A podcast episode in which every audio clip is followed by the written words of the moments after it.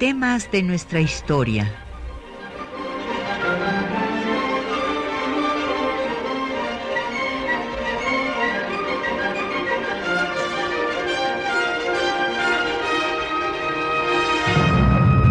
Un espacio que difunde el conocimiento del pasado para comprender nuestro presente. Programa a cargo de la maestra Patricia Galeana.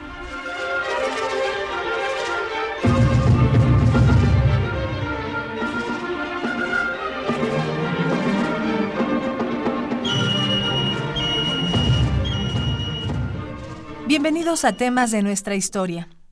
Para el centenario de la celebración del natalicio de Benito Juárez, la doctora Patricia Galeana presentó la serie El México de Juárez, un espacio que recreaba la historia del siglo XIX y la vida del benemérito de las Américas en el proceso de construcción del Estado nacional, republicano y laico. El día de hoy les presentaremos los capítulos dedicados a la intervención francesa y la restauración de la República. Como cada viernes en temas de nuestra historia, tenemos libros para nuestros radioescuchas relacionados con el tema a tratar.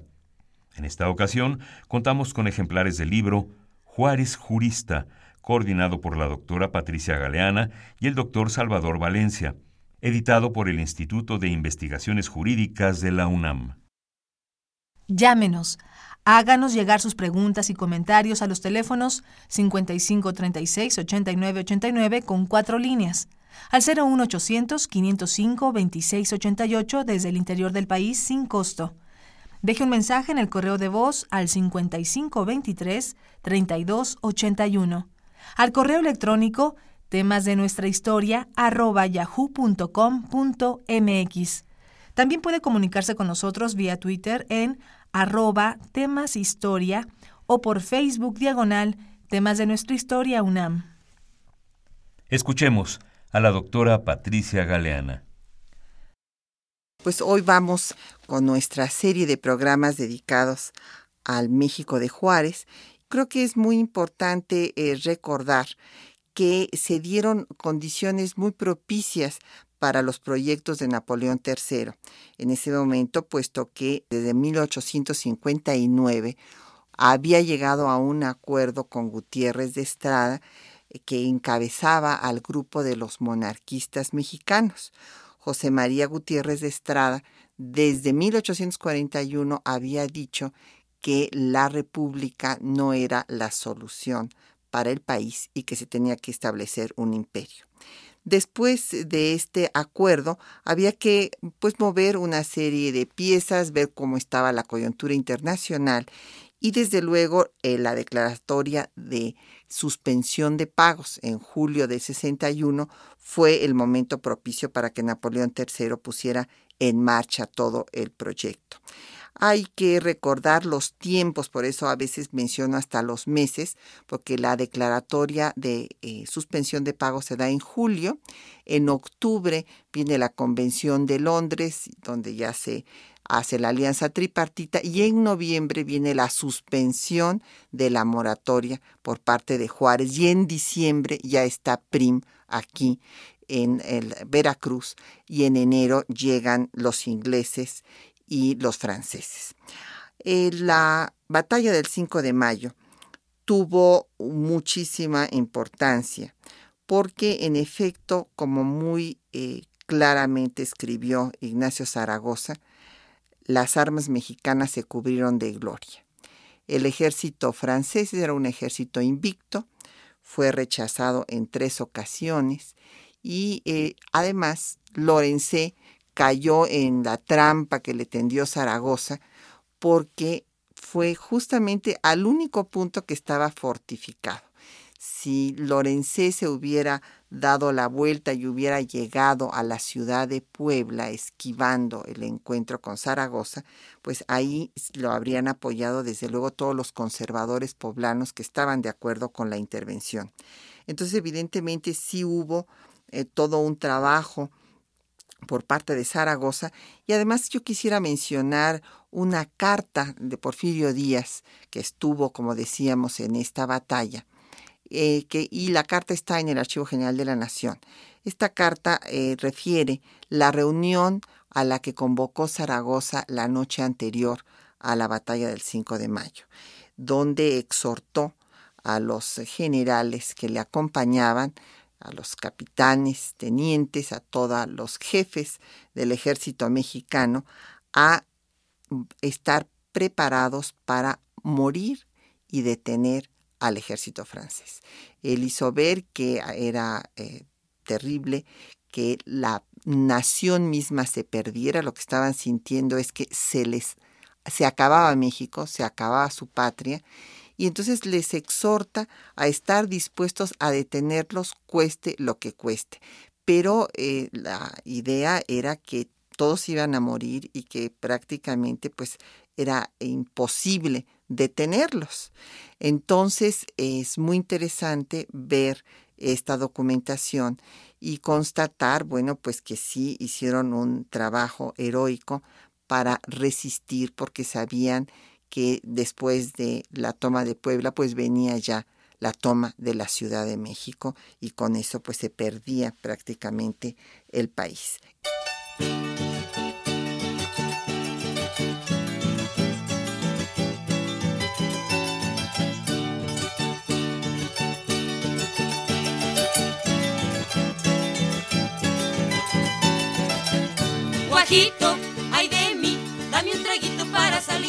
Guajito, ay de mí, dame un traguito para Saliñí.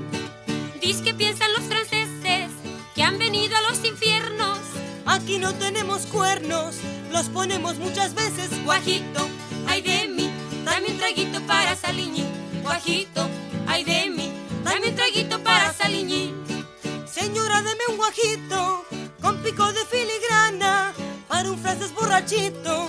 La verdad no tengo gana, si me lo arrebata grito, que al cabo soy mexicana. Guajito, ay de mí, dame un traguito para Saliñí. Guajito, ay de mí, dame un traguito para Saliñí.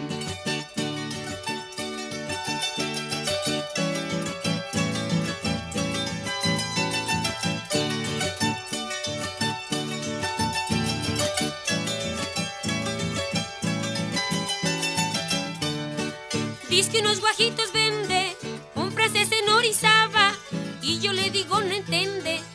cabo su amor se acaba. Quiero un chinaco de Allende y hasta se le cae la baba. Guajito, ay de mí, dame un traguito para Saliñí. Guajito, ay de mí, dame un traguito para Saliñí. Quiso un francés currutaco darme un guaje con diamantes y le dijo mi chinaco. Franchute no la tarantes, mi guajito vale tlaco, pero ya tiene marchantes. Guajito, ay de mí, dame un traguito para Saliñí. Ay de mí, dame un traguito para Saliñí.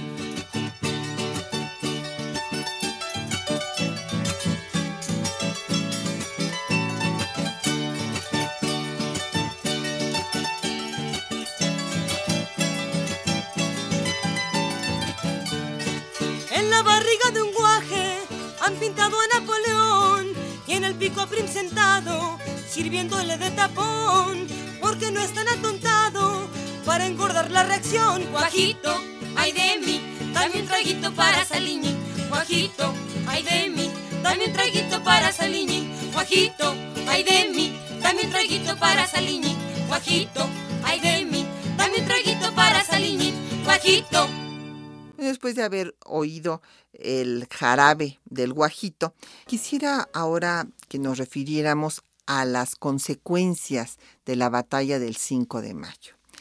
En primer lugar, infundió confianza a los mexicanos de que si habían podido derrotar una vez al ejército francés, lo podrían hacer de nuevo.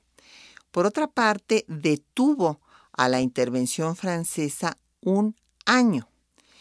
Y claro, también dio pie para que Napoleón III lograra eh, el apoyo del Congreso francés para conseguir más dinero y más recursos para su aventura mexicana.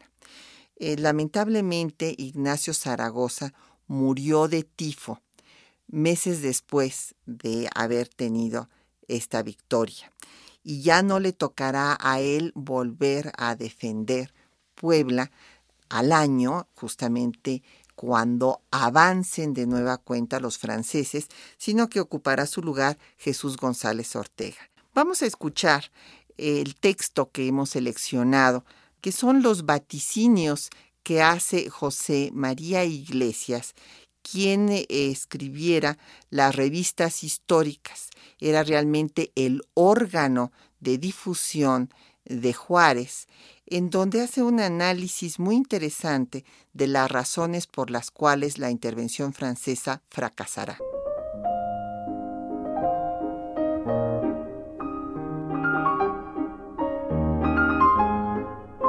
José María Iglesias, vocero del gobierno juarista, a solo unos días de haberse firmado los tratados de Miramar entre Napoleón III y Maximiliano de Habsburgo, predijo las causas por las cuales fracasarían la intervención francesa y el Segundo Imperio. Escuchemos a continuación sus vaticinios. Primero, un conflicto europeo que provocara una guerra general u otra en que se viera obligada Francia a tomar un participio activo como sucedió con las últimas de Crimea y de Italia. Francia no cometería la locura de abandonar a millares de leguas de distancia a un cuerpo de ejército formado de sus tropas más aguerridas, las cuales le harían mucha falta para resolver cuestiones de inmensa importancia para ella. Agrégase a esta consideración que sería entonces infinitamente más difícil proveer a la subsistencia de las tropas expedicionarias de México. Segundo, la retirada del cuerpo expedicionario francés por la falta de posibilidad de que lo sostenga el Tesoro Imperial Mexicano y por los insuperables inconvenientes de que lo continúe manteniendo el erario de su propia nación. Tercero, la muerte de Napoleón III. No está tan consolidado el imperio francés que puedan sus partidarios concebir la esperanza de que subsista. La dinastía napoleónica se encuentra en caso mucho más complicado, porque está expuesta a los ataques de todos los partidos que son sus enemigos naturales, los legitimistas, los orleanistas y los republicanos. Cuarto, la reivindicación de la doctrina Monroe por parte de los Estados Unidos.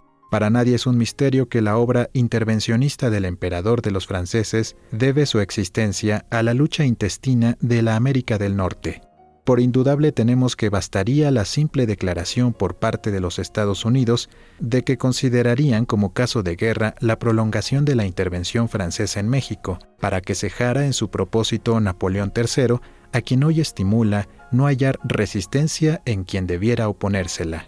Quinto, la prolongación indefinida de la guerra que sostienen los mexicanos amantes de la independencia y de la República. La situación, por más desesperada que parezca, encierra siempre elementos indestructibles de vida, nunca negados a quien en esperarlos persevera. Las repúblicas hispanoamericanas, en su larga guerra de insurrección, tuvieron todas diversas épocas en que parecía enteramente perdida su causa, y ni una sola dejó de conquistar, a fuerza de constancia, su independencia de la antigua metrópoli. Es una verdad eterna que no es fácil dominar al pueblo que no quiere ser dominado, y si México se obstina en oponerse a la intervención francesa, acabará por triunfar en un periodo que no puede ser de larga duración, porque forzosamente ha de venir a abreviarlo alguna de las causas que hemos apuntado. Concluye José María Iglesias en sus revistas históricas sobre la intervención francesa.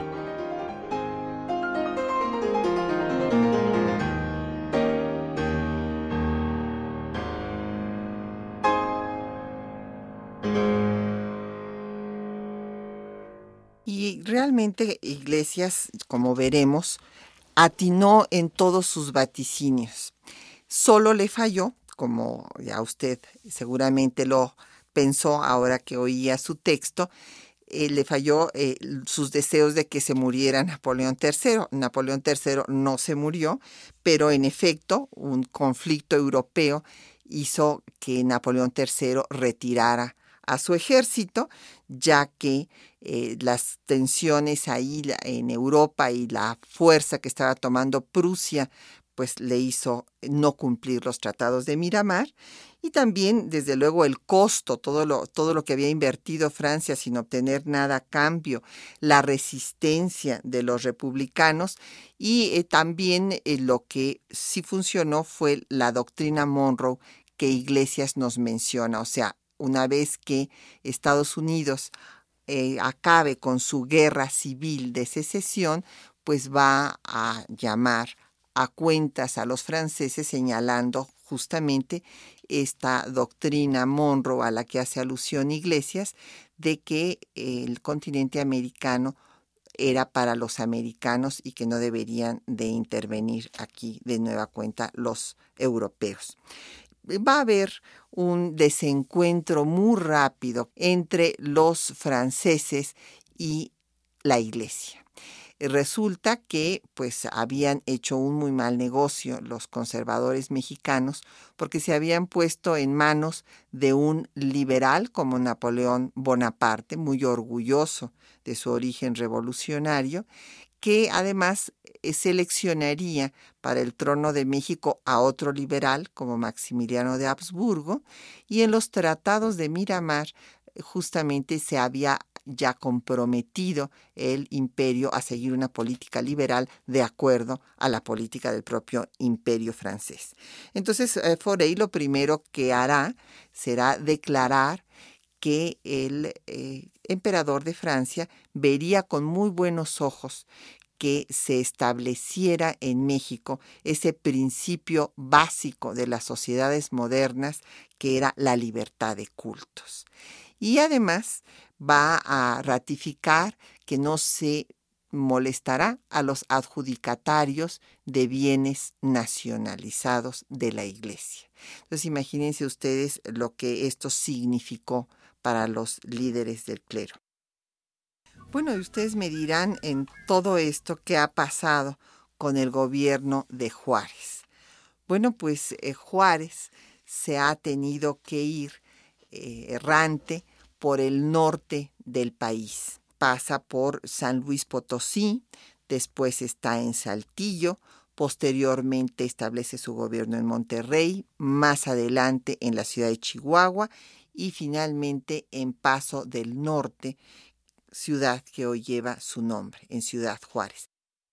Quiero eh, hacer hincapié en que nunca abandonó el territorio nacional.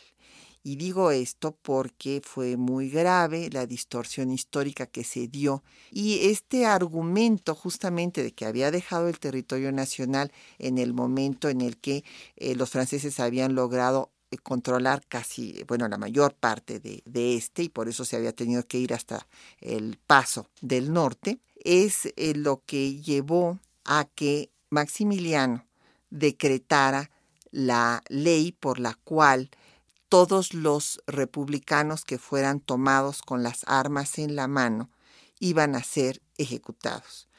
¿Por qué? Porque se decía que ya no había causa que defender, ya que Juárez se había ido de México y que por lo tanto debían de deponer las armas. Así es que por eso eh, me parece importante aclarar este punto. Juárez pues se fue con el pequeñísimo gabinete y por este que, lo acompañaba y, se llevó también los documentos más importantes que consideró de eh, la nación, que los dejó guardados en Chihuahua eh, para que no cayeran en manos de los franceses.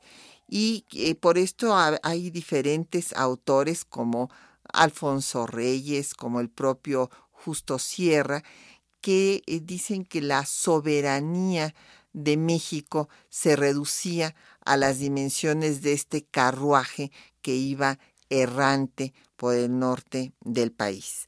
Eh, Juárez envió a su familia a Estados Unidos, su familia lo acompañó hasta Monterrey, después ya eh, se fueron a, vivir a Nueva York, de, pasó después a Washington también su familia y ya hablaremos de algunos detalles importantes de esta parte eh, de la vida de nuestro personaje porque no solamente va a sufrir todas las derrotas pues de su ejército y la pérdida de la patria, sino la pérdida también de sus hijos. Una de las primeras acciones que hace Maximiliano al venir a México es invitar a Juárez a parlamentar y a gobernar juntos.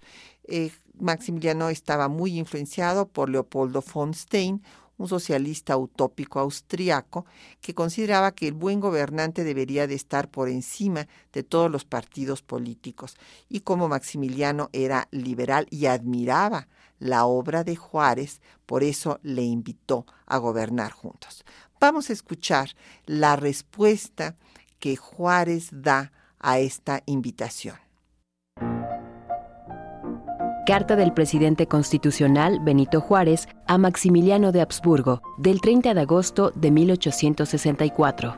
Respetable señor, me habéis dirigido privadamente una carta fechada el 2 del corriente a bordo de la fragata Novara, y mi carácter de persona cortés y respetable me impone la obligación de contestarla, aunque muy deprisa y sin meditación, pues, como debéis suponer, el importante y delicado cargo de presidente de la República absorbe todo mi tiempo y no me deja solaz ni aún de noche. El filibusterismo francés está buscando minar y destruir nuestra nacionalidad, y yo que por mis principios y mi juramento soy el llamado a sostener la integridad nacional, su soberanía y su independencia, tengo que trabajar con mucha actividad, multiplicando mis esfuerzos a fin de corresponder al sagrado depósito que la nación, ejerciendo sus facultades soberanas, me ha confiado.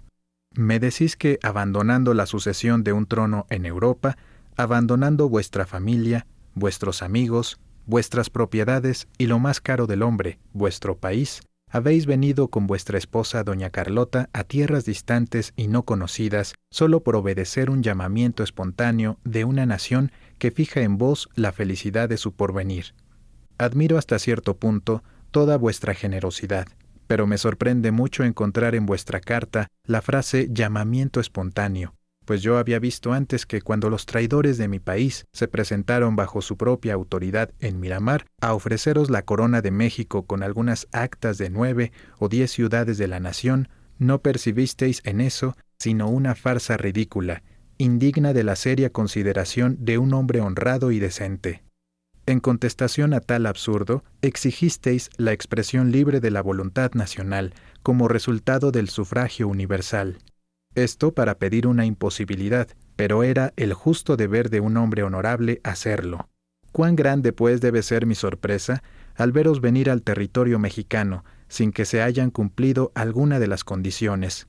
¿Cómo no he de maravillarme al veros aceptar la misma farsa de los traidores, adoptar su lenguaje, condecorar y tomar en vuestro servicio bandidos como Márquez y Herrán, y rodear vuestra persona con esta clase peligrosa de la sociedad mexicana? Me invitáis cordialmente a que vaya a México, a donde os dirigís a fin de que celebremos una conferencia en unión de otros jefes mexicanos armados hoy, prometiéndonos las fuerzas necesarias para nuestra escolta durante el viaje y empeñando como fianza y garantía vuestra fe pública, vuestra palabra y vuestro honor. Pero si pudiera aceptar tal invitación, no sería suficiente la fe pública, la palabra de honor de un agente de Napoleón el perjuro, de un hombre cuya seguridad está confiada a los mexicanos traidores, y que en este momento representa la causa de uno de los que firmaron el Tratado de la Soledad. Conocemos demasiado bien lo que valen los juramentos y promesas de un Napoleón. También decís que de la conferencia, si yo acepto, no dudáis que resulte la paz, y en ella la felicidad de la nación mexicana, que colocándose al imperio en un lugar de honor distinguido, contaría en lo futuro con mi talento y mi patriotismo para el bien general. Pero un hombre a quien está confiado el cargo de presidente de la República, saliendo como ha salido de las oscuras masas del pueblo, sucumbirá, si así lo decreta, la sabiduría de la providencia, desempeñando su deber hasta lo último, correspondiendo a las esperanzas de la nación que preside, y satisfaciendo las aspiraciones de su propia conciencia.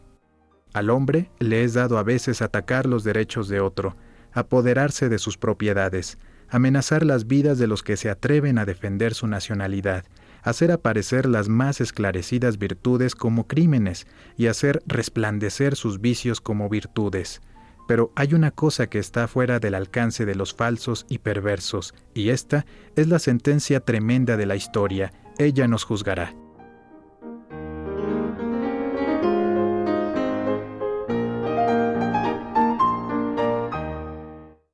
Lo que Maximiliano nunca eh, pudo entender, pero sí entendió Carlota, es que justamente como efecto de esta ocupación del ejército francés, se dio una integración, una conciencia ya nacional de los mexicanos que empezaron a ver a Juárez como el gobernante idóneo, mientras que a Maximiliano empezaron a verlo justamente como el extranjero que no podía gobernar aquí. Digo que Carlota sí lo vio porque se lo escribió. Le dijo que pues su proyecto de gobierno era magnífico, pero que no era mexicano. Y bueno, pues esto ciertamente era un obstáculo, aunque tuviera el mejor proyecto. Eh, vamos a hacer primero un espacio, un espacio para escuchar eh, la canción que compusiera Vicente Riva Palacio y que es pues muy conocida seguramente de todos ustedes, pero vale la pena siempre escucharla, que es Adiós Mamá Carlota. En esta eh, canción, bueno, esta sátira se alude a cuando Carlota se regresa a Europa para convencer a Napoleón III de que no abandone al segundo imperio. Vamos a escuchar.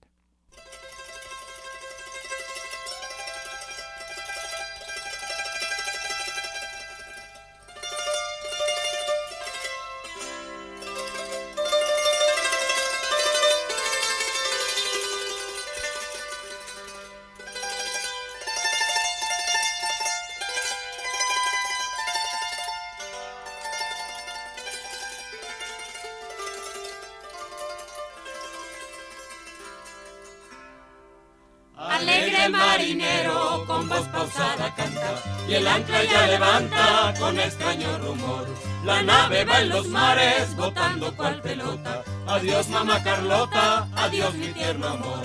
En la remota playa te mira con tristeza la estúpida nobleza del mocho y el traidor. En lo hondo de su pecho ya siente su derrota. Adiós mamá Carlota, adiós mi tierno amor. Acábanse en palacio, tertulias, juegos, bailes, agítanse los frailes en fuerza de dolor. La chusma de las cruces gritando se alborota. Adiós mamá Carlota, adiós mi tierno amor.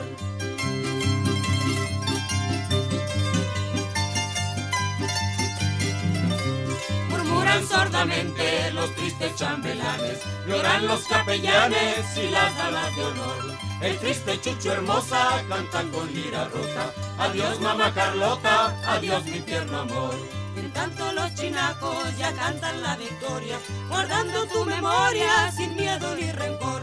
Dicen mientras el viento tu embarcación azota. Adiós mamá Carlota, adiós mi tierno amor.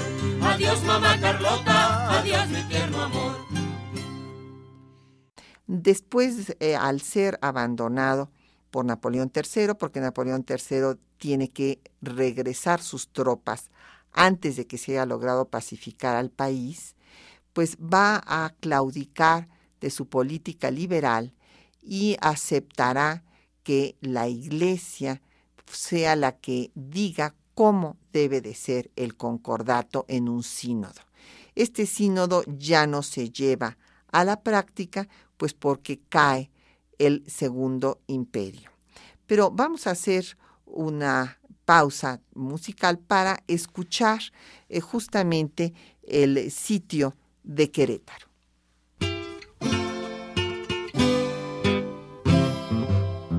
En el patíbulo del Cerro de las Campanas, ¿a dónde estaban mis compañeros? Peleando como fieles guerreros eran Méndez, Mejía y Miramón. Ya la muerte va llegando, compañeros, qué dolor que por ser emperador la existencia va a perder y sus títulos de honor toditito va a acabar. Adiós, gobierno imperial. Adiós, querida Carlota, cuando vienes a pelear de tu lucido Márquez, a qué sitio tan fatal. Desde el cerro de la cruz empezaron a tirar. Los de las piezas rayadas les gritaban con afán. Los de adentro les decían echen las piezas de pan. Los de afuera les decían aparen las que allá van. Ya la muerte va llegando, compañeros, qué dolor, que por ser emperador la existencia va a perder y sus títulos de honor toditito va a acabar. Adiós, gobierno imperial. Adiós, querida Carlota, cuando vienes a pelear de tu lucido Marqués ¿A qué sitio tan fatal? Cerro de la cruz empezaron a tirar. Los de las piezas rayadas les gritaban con afán. Los de adentro les decían echen las piezas de pan. Los de afuera les decían aparen las que allá van. Mucho se ha discutido el por qué Juárez no perdonó la vida a Maximiliano. Inclusive hay todas estas eh, novelas que han circulado, inclusive recientemente, sobre que Juárez eh, no fusiló a Maximiliano porque los dos eran masones y que entonces todo fue un montaje y que Maximiliano murió muchos años después en El Salvador. Desde luego todo esto es una fantasía de una novela, pero lo que es un hecho es que hubo muchas solicitudes de indulto eh, pidiendo la vida, que se perdonara la vida a Maximiliano. La de Víctor Hugo llegó tarde, pero hubo otras de Garibaldi, el propio Seward habló eh, eh, con el representante de México en este, Estados Unidos, pero Juárez eh, tenía que eh, dar una demostración de su fuerza, no solamente ante la comunidad internacional, sino también ante los diferentes grupos de eh, políticos aquí en el país. Por esa razón, aun cuando recibió estas solicitudes, lo juzgó a, tanto a Maximiliano como a Miramón y Mejía de acuerdo a la ley de 1862 en la que se les declaraba como traidores a la patria a Miramón y a Mejía y a Maximiliano como un usurpador. Pero bueno, ya se nos ha acabado el tiempo. Eh, nada más eh, quisiera yo señalar que después de todo para Maximiliano, pues eh, fue lo mejor que le pudo suceder porque su propia madre, Sofía, le escribió que prefería un hijo muerto que un Habsburgo derrotado. De otra forma, si no hubiera muerto como murió, con honor, porque hay que decirlo, aunque trató de escapar dos veces, dos veces fallidas, eh, cuando se convenció de que no le iban a dar el tratamiento que él esperaba en el juicio, entonces eh, murió ciertamente con valor, y gracias a ello hay un monumento cerca de Schönbrunn en su honor y en el castillo de Hardegg también se le recuerda. Ha sido objeto él y Carlota de todo tipo de obras de teatro, de novelas, en fin, y es una pareja sin duda muy interesante que da para escribir mucho todavía, eh, una pareja romántica Maximiliano podemos decir que habría sido un gobernante mm, muy eh, ecuánime para un gobierno estable en Europa. Vamos a ver cuáles son las consecuencias de esta caída del Segundo Imperio y lo que se ha llamado la restauración de la República. Algunos historiadores no están de acuerdo con que se hable de la restauración de la República porque se dice que la República nunca dejó de existir. Pero podríamos decir que se resolvió en 1867, después de la caída del Segundo Imperio, esta dicotomía que había surgido desde la propia guerra insurgente entre el dilema de la organización nacional republicano o monárquico. Finalmente, después de este momento, ya nunca se va a volver a hablar del establecimiento de una monarquía en México, se cohesiona el Estado nacional, eh, republicano, federal y laico en nuestro país.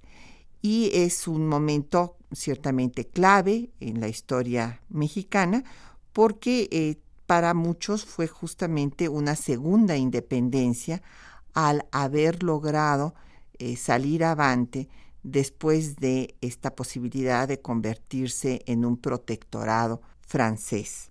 Eh, por otra parte, va la propia ocupación del ejército extranjero a contribuir a la cohesión nacional que primero había recibido con guirnaldas de flores a los franceses, eh, pensando que venían a defender a la religión católica, como se los habían hecho ver desde el púlpito muchos clérigos, pero después cuando ven la distancia que se da entre la alta clerecía y las ideas liberales francesas y el propio imperio que ratifica las leyes de reforma, todo ello contribuye en primer lugar a que haya un rechazo, desde luego, a la ocupación extranjera y que ello sirva de factor de integración a la nación mexicana.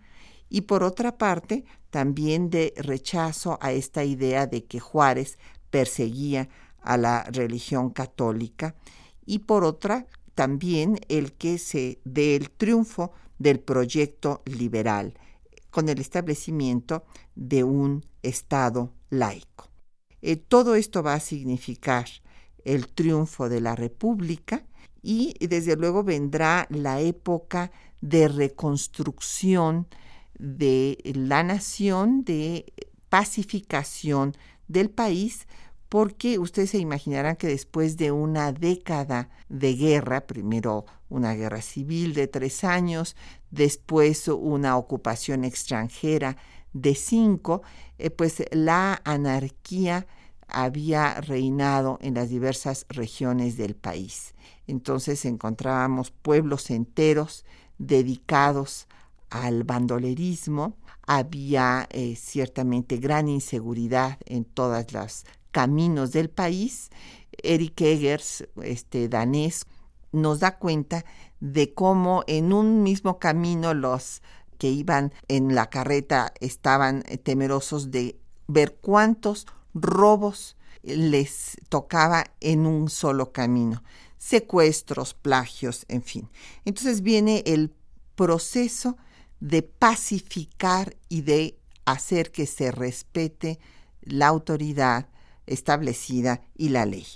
Pero pues vamos a escuchar un poco de música antes de hablar de este proceso y vamos a escuchar ahora a Tomás León, ese eh, compositor, ese gran pianista también eh, del siglo XIX que solía interpretar melodías para el gusto de Maximiliano y que tiene composiciones muy hermosas, entre ellas Ilusión y Desengaño, que nos interpreta María Teresa Frank.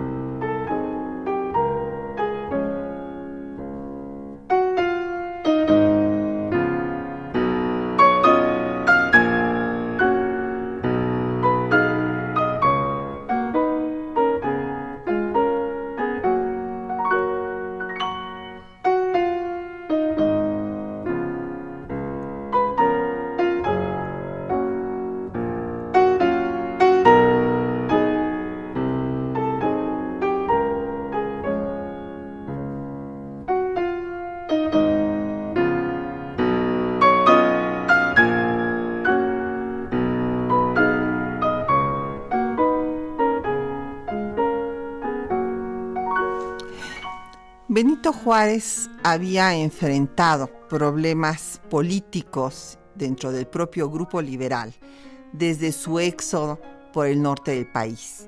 Hay que recordar que cuando se encontraba en Saltillo, en 1864, Doblado, Manuel Doblado, quien había sido el encargado de relaciones en su gabinete de relaciones y de gobernación antes de que ocupara este lugar Sebastián Lerdo de Tejada, junto con Jesús González Ortega, el general que había logrado derrotar a los conservadores en la batalla de Calpulalpan, que le dio el triunfo al grupo liberal para poder regresar a la Ciudad de México. Repito, estos dos personajes, Doblado y González Ortega, le piden la renuncia a Juárez para poder negociar la paz con los franceses. Evidentemente, si Juárez hubiera en ese momento aceptado semejante demanda, pues el imperio se hubiera podido consolidar porque habría desaparecido la resistencia republicana. Más adelante, en 65, ya eh, cuando eh, pasa por Monterrey, por eh, Chihuahua, va a prorrogar su mandato. En este año se acababa el periodo presidencial para el que había sido electo en 1861 por un voto y eh, decide, eh, con la colaboración de Sebastián Ledo de Tejada, prorrogar el mandato en tanto sea necesario para la pacificación del país.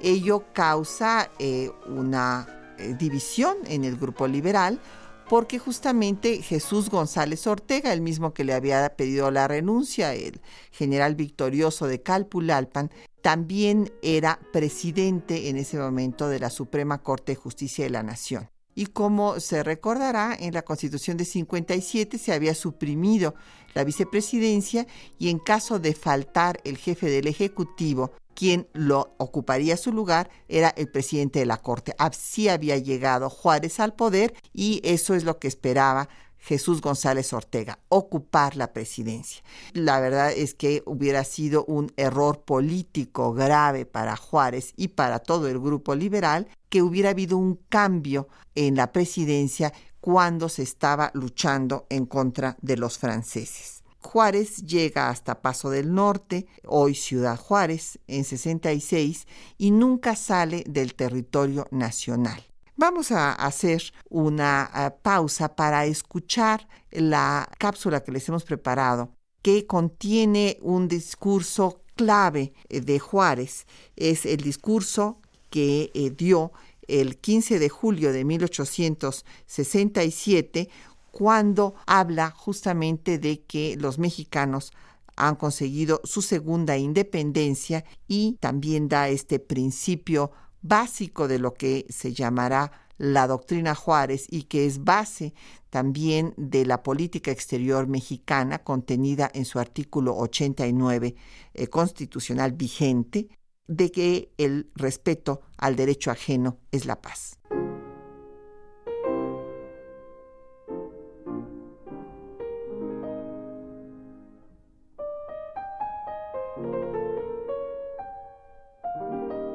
Manifiesto de Benito Juárez al triunfo de la República.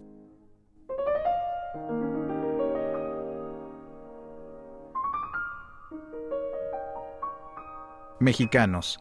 El gobierno nacional vuelve hoy a establecer su residencia en la Ciudad de México, de la que salió hace cuatro años con la segura confianza de que el pueblo mexicano lucharía sin cesar contra la inocua invasión extranjera en defensa de sus derechos y de su libertad, hasta obtener el triunfo de la causa santa de la independencia y de las instituciones de la República.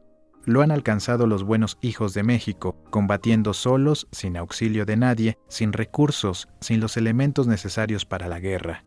Han derramado su sangre con sublime patriotismo antes que consentir en la pérdida de la República y de la libertad. Ha cumplido el gobierno el primero de sus deberes, no contrayendo ningún compromiso en el exterior ni en el interior que pudiera perjudicar en nada la independencia y soberanía de la República, la integridad de su territorio o el respeto debido a la Constitución y a las leyes, sin haber dejado de existir un solo instante dentro del territorio nacional. No ha querido ni ha debido antes el gobierno, y menos debiera en la hora del triunfo completo de la República, dejarse inspirar por ningún sentimiento de pasión contra los que lo han combatido. Su deber ha sido y es pesar las exigencias de la justicia con todas las consideraciones de la benignidad, la templanza de su conducta, conciliando la indulgencia con el estrecho deber de que se apliquen las leyes en lo que sea indispensable para afianzar la paz y el porvenir de la nación.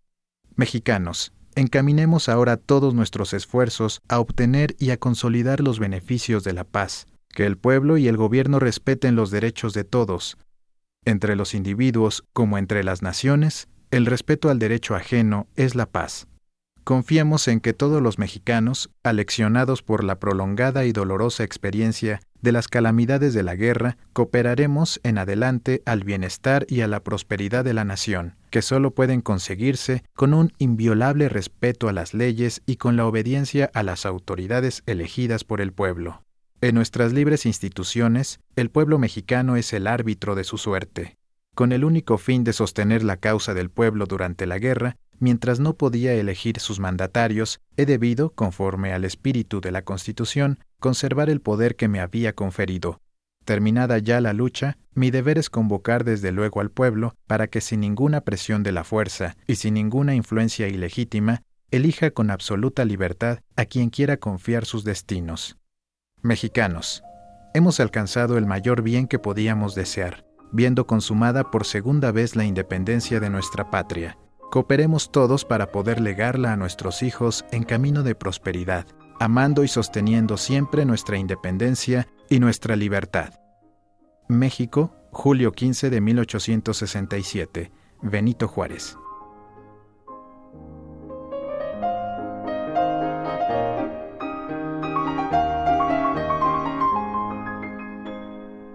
Juárez regresa a la Ciudad de México en julio de 1867 y lo primero que intenta hacer es reformar la Constitución. Él pretendió que pudiera hacerse esta reforma por un régimen plebiscitario. Nada más que la Constitución de 57 no establecía eh, que hubiera eh, un sistema plebiscitario, por lo que si hubiera concretado tal medida, habría dado un golpe de Estado contra la propia Constitución.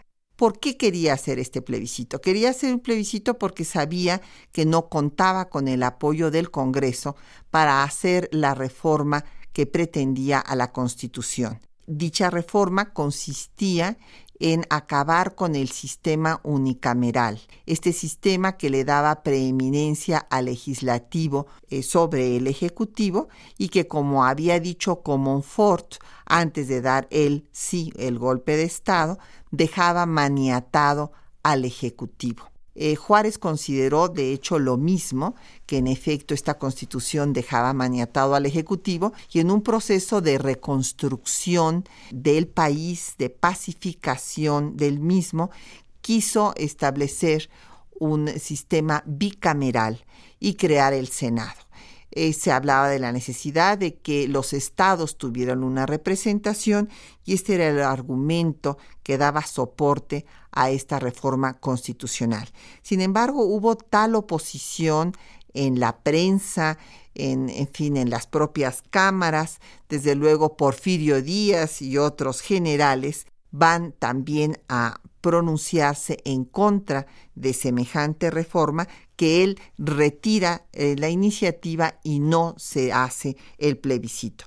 Sin embargo, sí hace una reforma al sistema electoral por medio del cual permite que se dé el voto a eclesiásticos, secretarios de Estado, miembros de la Corte que podían ser electos diputados.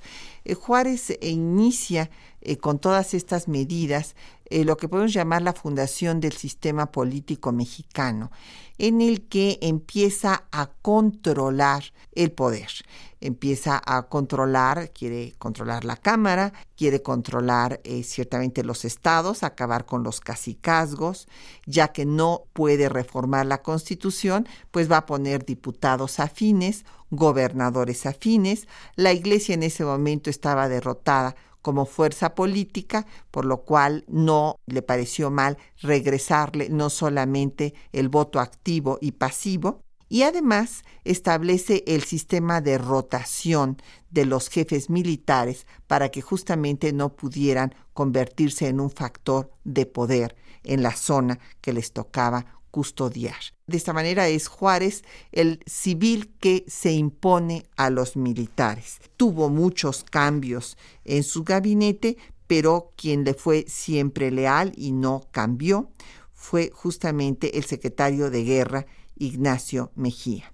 Vamos a escuchar otro poco de música y vamos a escuchar ahora a Aniceto Ortega, este eh, autor de la Marcha Zaragoza, que es el pudiera haber sido el himno nacional y que de hecho Juárez deseó que así fuera. Y este compositor, Aniceto Ortega, eh, tiene composiciones muy hermosas. Vamos a escuchar en esta ocasión el vals jarabe interpretado por Nadia Stankovic.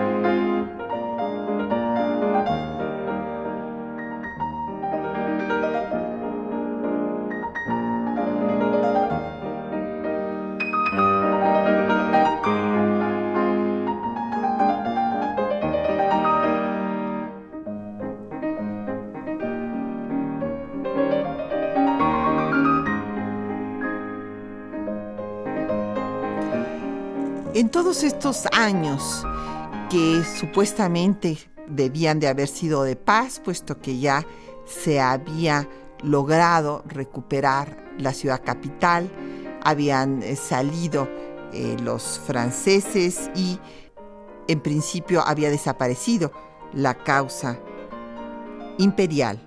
De todas maneras, no hubo un solo momento de paz.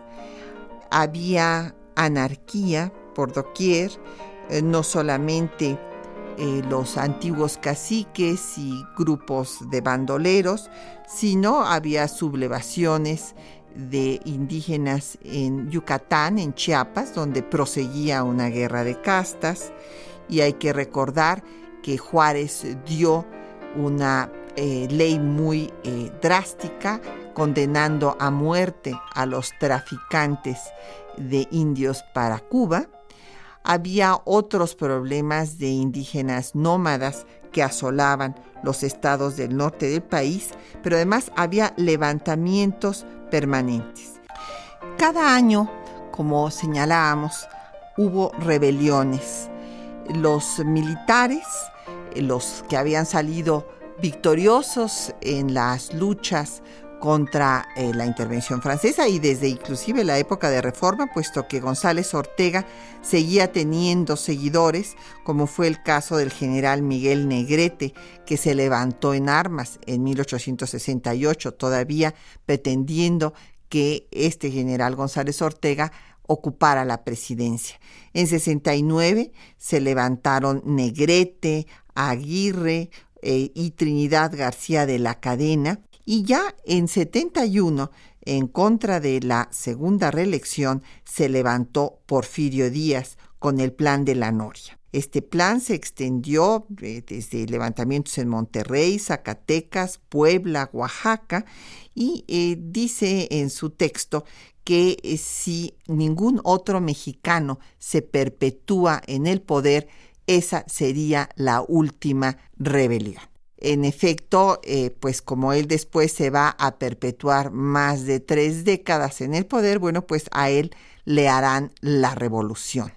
Eh, Juárez consideró que era necesario reelegirse porque, según escribió en una carta personal, el triunfo no iba a ser de Lerdo, sino de Díaz, precisamente porque era el general victorioso y él consideraba que debería de quedarse un periodo más para concluir el proceso de pacificación del país y de que gobernara a México un civil y no un militar. Nos despedimos hasta dentro de ocho días.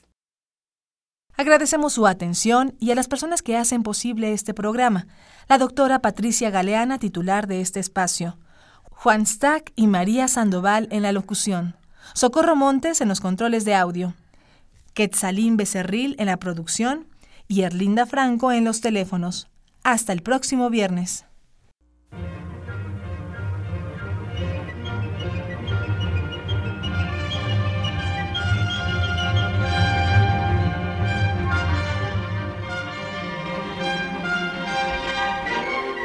Temas de nuestra historia